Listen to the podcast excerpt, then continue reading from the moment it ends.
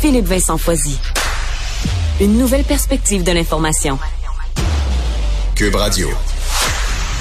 Il y a beaucoup de questions depuis euh, quelques semaines sur les cas de COVID, hein, surtout avec euh, ce qu'on a vu hier, euh, près de 1200 personnes déclarées positives à la COVID dans les derniers jours. On n'avait pas vu ce chiffre-là depuis un méchant bon moment. Mais on se demandait qui là-dedans est infecté, à quel point ce sont des gens vaccinés, non vaccinés, les hospitalisations, les groupes d'âge, le bureau d'enquête s'est penché là-dessus. On en parle avec le journaliste Éric Yvan Lemay. Éric Yvan, salut. Bonjour. Alors, ce que vous avez constaté, c'est que la majorité des cas en ce moment sont chez les non-vaccinés et surtout chez les plus jeunes. Effectivement, quand on a entendu le nombre de 1200 cas hier matin, comme à peu près tout le monde, on a été surpris et on a voulu savoir euh, ce qui se cachait derrière ces chiffres-là. Ce qu'on a découvert, c'est que effectivement, depuis à peu près un mois, là, euh, de façon importante, c'est les non-vaccinés qui sont les plus touchés. même s'ils représentent à peu près 22% de la population, c'est eux autres qui sont à tous les jours le plus grand nombre. Hier, par exemple, il y avait 600, 693 personnes non vaccinées qui ont été déclarées positives. Donc, il y avait beaucoup plus de gens non vaccinés euh, positifs euh, à la COVID, même s'ils représentent une minorité de la population. Évidemment, dans ce groupe-là, c'est, c'est pas homogène. Donc, il y a des gens qui ont refusé de prendre le vaccin, mais il y a aussi énormément d'enfants. Hmm. Euh, et c'est ça l'autre point qu'on a trouvé intéressant, c'est-à-dire que 25% des cas dans le dernier mois, 25,5% pour être exact, c'est des enfants de 0-9 ans. Évidemment, Ah ouais, hein? ces enfants-là ne sont pas vaccinés ou très peu. Là, ça commence la campagne de vaccination pour les, les enfants de 5 ans et plus. Donc, évidemment, là, le gros des cas, ce sont des enfants.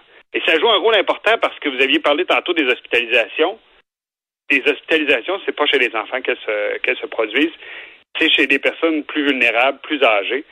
Donc, pour le moment, du moins, la, situation dans les hôpitaux, elle a augmenté un petit peu, mais elle n'est pas catastrophique comme elle l'était là euh, il, y a, plusieurs mois. Hum. Est-ce que c'est c'est facile d'avoir accès à ces chiffres-là? Parce que euh, j'ai un collègue qui se posait la question euh, hier, qui se dit, ben, chez les hospitalisés, chez les décès, est-ce qu'on sait qui est vacciné, qui n'était pas vacciné? Est-ce qu'on a cette idée-là ou c'est encore un peu flou d'avoir accès aux chiffres? Euh, c'est possible. On ne s'est pas attardé là-dessus. Mm. Par contre, ce qu'on sait, c'est que pour une personne non vaccinée, il y a 16 fois plus de risque d'être hospitalisé. Ah ouais. Donc, c'est important le, le, le, la différence. Il faut que les gens comprennent bien que il y a des cas de COVID chez les personnes vaccinées présentement. Là. Vous allez me dire, oui, il y en avait 693 hier chez les non-vaccinés, mais il y en avait quand même 400 chez les vaccinés. Oui, mais les gens vaccinés développent très peu de problèmes. Et euh, ceux qui vont développer des, des, des, problèmes, les rares cas qui vont développer des problèmes qui sont doublement vaccinés, c'est des gens qui ont d'autres pathologies la plupart du temps, des problèmes de, de santé. Euh, ça peut être un cancer, ça peut être d'autres types de problématiques de santé. Donc, il y a un effet sur les hospitalisations important. Euh, je peux pas vous dire le nombre de décès qui sont liés chez des personnes qui ont eu deux vaccins, mm.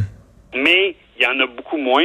Et c'est ça que les gens doivent bien comprendre. Ceux qui font le choix de ne pas se faire vacciner, ben, il y a un risque qui vient avec ça.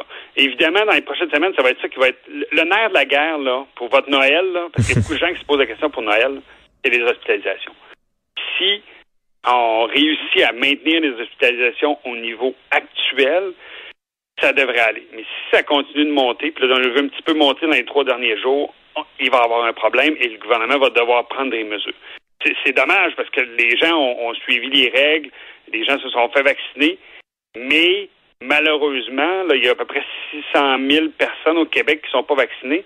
S'il faut qu'il y ait un paquet de ces gens-là qui tombent malades, euh, les hôpitaux, là, ils pourront pas, euh, pourront pas accueillir un nombre trop important de gens, surtout que on le sait, là, les, le réseau ne tient pas grand-chose présentement. Les gens sont épuisés, les, les, les le personnel ben est, est, épuisé, il n'y a pas de lit disponible.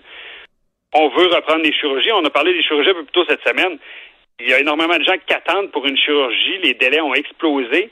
On ne veut pas se retrouver dans une situation où on va devoir à nouveau annuler des chirurgies. Fait que vous comprenez que c'est fragile. Ouais, exact. On, on va espérer que ça, que ça, que ça dégénère pas. La bonne nouvelle, c'est que compte tenu que ça touche surtout des enfants pour le moment, ça n'a pas trop d'impact. Mais évidemment, il faut éviter, s'il y a des symptômes, d'aller voir grand-papa, grand-maman, essayer de, de vous savez, chez, les enfants, ça, circule beaucoup plus facilement. Chaque année, je sais pas si, vous avez un enfant, mais il y a des rhumes qui reviennent de l'école, il y a des gastro. Parle-moi-en, parle-moi-en. Chaque semaine. Chaque semaine. c'est exceptionnel depuis un an. Là, il y en a presque pas de ces, ces, rhumes-là, ces gastro-là, mais il y a, malheureusement une propagation plus grande dans ce groupe d'âge-là. Fait que c'est sûr que faut faire attention quand il y a des symptômes de ne pas aller euh, voir des, personnes qui auraient plus de risques de développer des problèmes de santé. Ouais, ça, ça amène le débat sur les tests rapides. On se demande comment ça se fait au Québec qu'il n'y en a pas, mais bon, c'est un autre débat. On l'aura une autre fois.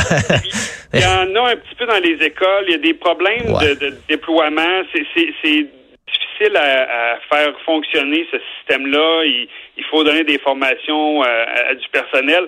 Euh, ma conjointe est enseignante, puis il n'y en a pas dans son école, puis ça devrait. Euh, vous avez raison, mais il y a toute une logistique autour de ça, puis ça s'est pas bien déployé. Et euh, malheureusement, ben, on est obligé de compter sur les tests euh, qu'on va faire dans les cliniques de dépistage. Et c'est pas tout le monde qui y va. Ça, c'est ben, c'est ça le gros problème, c'est le, dépistage. Euh, on appelle à si vous avez des symptômes, allez-y. Je sais que l'incitatif, il est quand même pas nécessairement très grand, le temps d'attente et autres, mais allez-y. On a besoin de savoir si vous l'avez ah, pour Pas pour l'avoir expérimenté, quand on prend rendez-vous, il n'y a pas d'attente. Faut, faut, faut pas, euh, faut pas faire peur aux gens. Là, c'est assez rapide. Non, non, mais c'est 12 heures à peu près avant d'avoir les résultats. Exactement, c'est très rapide. On, peut avoir les résultats même en plein milieu de la nuit et savoir euh, que, que son enfant peut retourner à l'école le lendemain. Donc, je pense que c'est un moindre mal. Bon. Éric Van Lemay, merci beaucoup. Au plaisir. À bientôt. Salut.